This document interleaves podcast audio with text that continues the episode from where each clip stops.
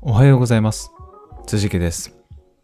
この番組では、北海道から輸出を行う小さな企業が、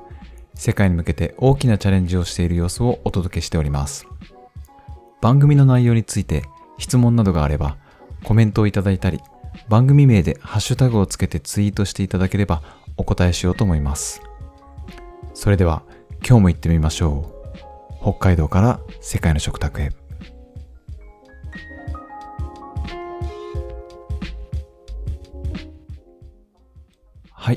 えー今日はですね、えーマイクの位置をちょっと微調整したり、えーノイズを、えカット、ホワイトノイズっていうんですかね、サーっていうなんか音ですね。それをこうカットしたりした、え放送でお送りしていますけど、えちょっとなんかあの声質とか変化があるかもしれません。で、あの、一緒に音声配信、ポッドキャストを始めた仲間にですね、え言われたんですけど、あの、全然ノイズとか別に気にならないですよって言われて、あの、まあ、人によって、あの、自分の感覚と、あの、やっぱ結構違うんだなと。私は結構気になっていたんですね。あの、ノイズが、あの、さーっていうノイズが結構走ってるのが気になって気になって嫌だなと思ってたんですけど、あの、人から見るとそんなに大して気にすることないよっていうこと、そういうことが結構あるかもしれませんね。はい。えー今日はですね、朝活生産性爆上げ勉強会とはというテーマ、えーをお送りしたいと思います。えー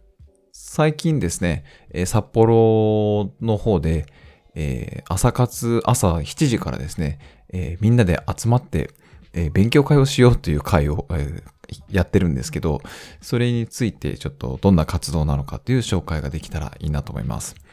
えー生産性爆上げ勉強会という名前なん、結構長いタイトルなんですけど、はい、その名の通り、えー会社とか勤め先、働いてる場所の生産性、会社の生産性を爆上げしようじゃないかっていう、まあどうやったら爆上げできるんだろうかねっていう勉強会を、えーやるっていう趣旨でございます。はい。で、えっと、これを主催がですね、株式会社明善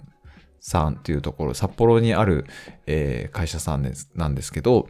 えー明善さんはですね、えー次の100年をデザインするっていうのをミッションに掲げていて、えー北海道のあの中小企業、まあ、北海道だけじゃないんですけど、えー日本全国の中小企業のですね、えー応援をしている会社さんでございます。えーまあ、会社をね、あの、成長させたり存続させたりっていうためにはいろんなアプローチが必要ですけど、えーまあ最近だとやっぱ IT ですね、えデジタルツールだったりっていうところの駆使してっていうのは、え必須でしょうから、その業務、業務プロセスの可視化をお手伝いしたりですね。まあそのためにその IT ツール、どういうのを選択、SARS とかですね、どういうのを選んだらいいのかなとかっていうのをお手伝いもしているようですね。あとデジタルデータ、えーの連携とかですね。まあもともと代表の中谷さんという方がですね、データアナリティストだったり、もう元、元かな？今もやられてると思いますけど、えーそういったところを得意とされている方なので、そういう中小企業とか、まあ中小企業だけじゃないですけど、企業の、デジタルデータの連携だったり分析だったりというところもお手伝いもしているようですね。はい。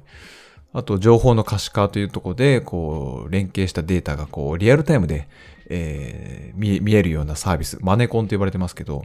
えーそのマネコンのサービスも提供しているみたいです。なんか私、明善さんのなんかこう、あの、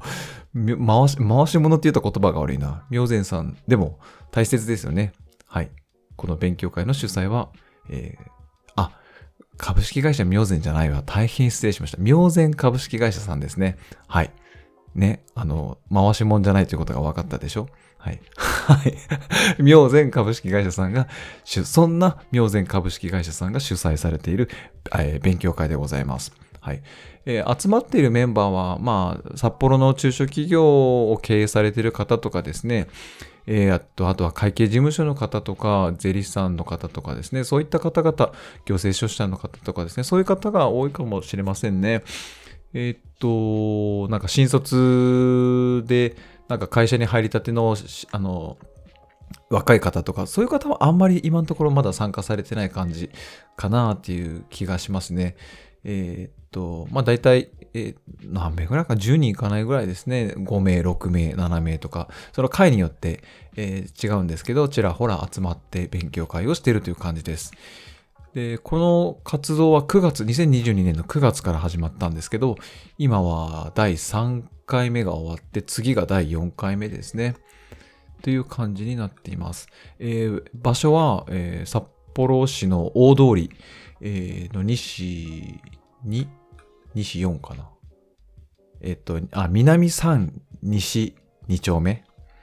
えっ、と、大衆ビストロサチさんっていうですね、えっと、イタリアン、フレンチの、えー、お店があるんですけど、えー、そこの、そこを貸し切ってですね、朝開けていただいて、場所を借りてやってるって感じですね。はい、このサチさん、えー、もう応援していただいてるところなんで、皆さんよかったらですね、えー、ぜひ、あの、お店行ってみてください。ランチとかやってるのかな？また、サチさんの情報もね、いつかご紹介できたらと思いますけど、はい。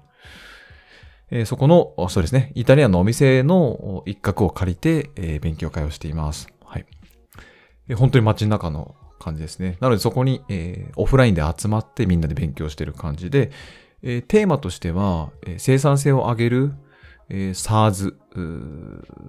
とかの紹介とかですね。あとタスク管理。どうやってみんな働いてるかっていうところの、えー、便利なツールなんかを、中谷さん、明前株式会社の代表の中谷さんが講師となって、えー、セミナーをしていただいている感じです。これ無料で、あのー、やってる活動なんで、えー、非常にびっくりな内容です。こんなことが無料で聞けるのという内容、いつも聞かせていただいています。はい。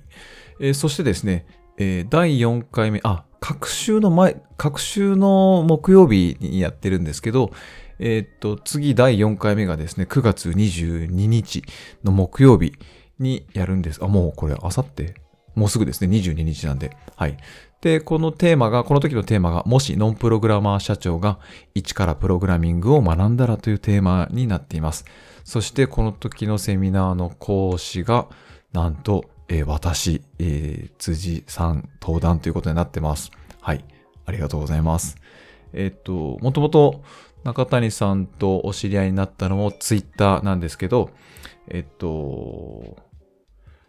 ツイッターの方で私がその業務効率化のことを、あの、